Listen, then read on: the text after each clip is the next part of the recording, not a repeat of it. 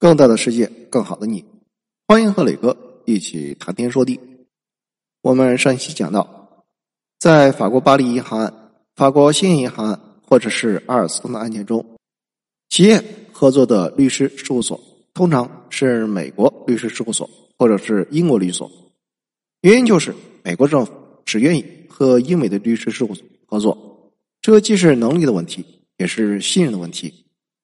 美国人害怕一位法国律师在为一家法国的跨国企业服务的时候，不能很好的履行其职责，调查对其客户不利的种种证据。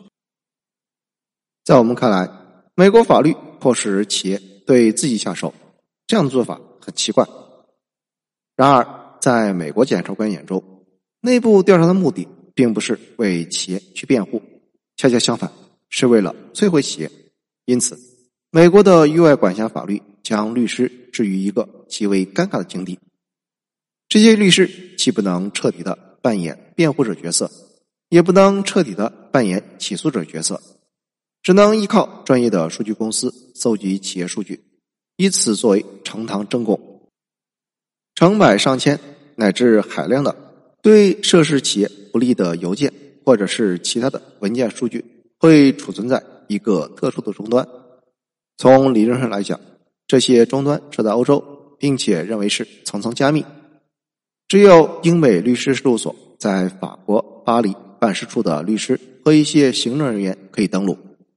那么，如何保证了这个路径和密码不会泄露给纽约和华盛顿？在这个极为机密的巨大数据库的帮助下，律师开始受美国政府之托，为美国政府起草一些报告。当初期的报告写完之后，律师开始进入谈话调查阶段。企业雇员会被传唤来回答一些问题。讯问谈话通常是由美国律师来执行，而讯问实录的立场并不是中立的。由于其中并没有什么职业机密，所以它有可能作为呈堂证供，成为对雇员不利的证据。在内部调查的整个过程中，律师们。常常拿了企业的钱，受企业之托向美国政府呈交报告，有些报告还有可能被要求补充说明，在某些点上继续深入或者是深度挖掘。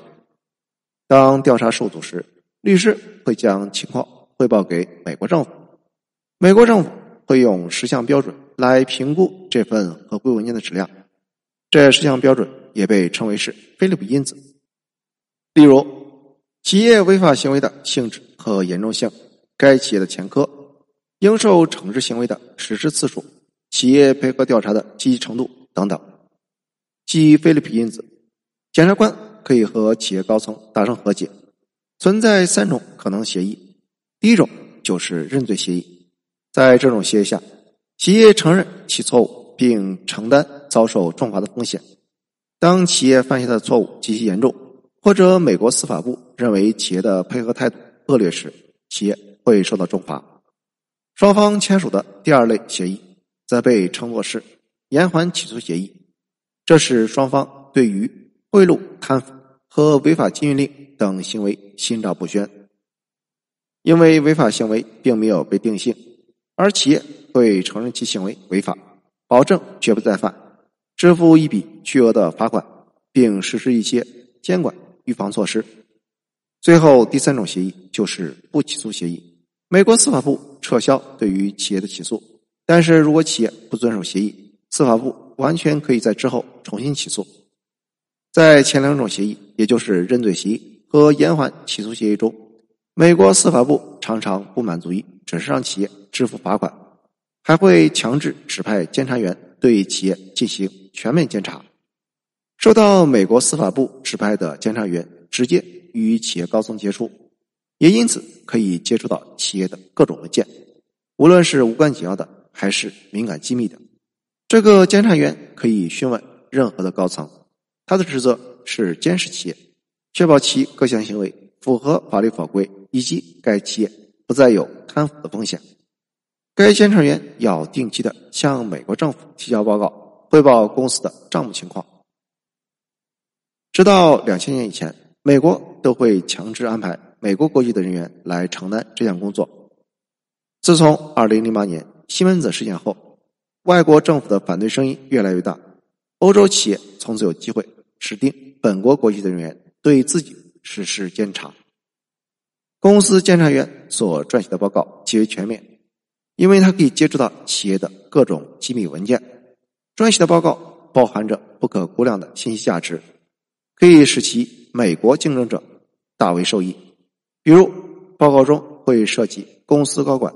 参与晚宴的宾客名单及公司高管会见的客人，甚至于在海外的差旅费用等等。乍一看，这些信息无关紧要，但实际上，对于那些想要了解该企业国际经营网络、破解其商业策略，甚至于了解企业的研发计划以及下一步商业目标的人来说，这些信息极其宝贵。那么，是谁？需要了解到这些信息，不言自明。美国公司，谢谢收听，欢迎评论、点赞和转发。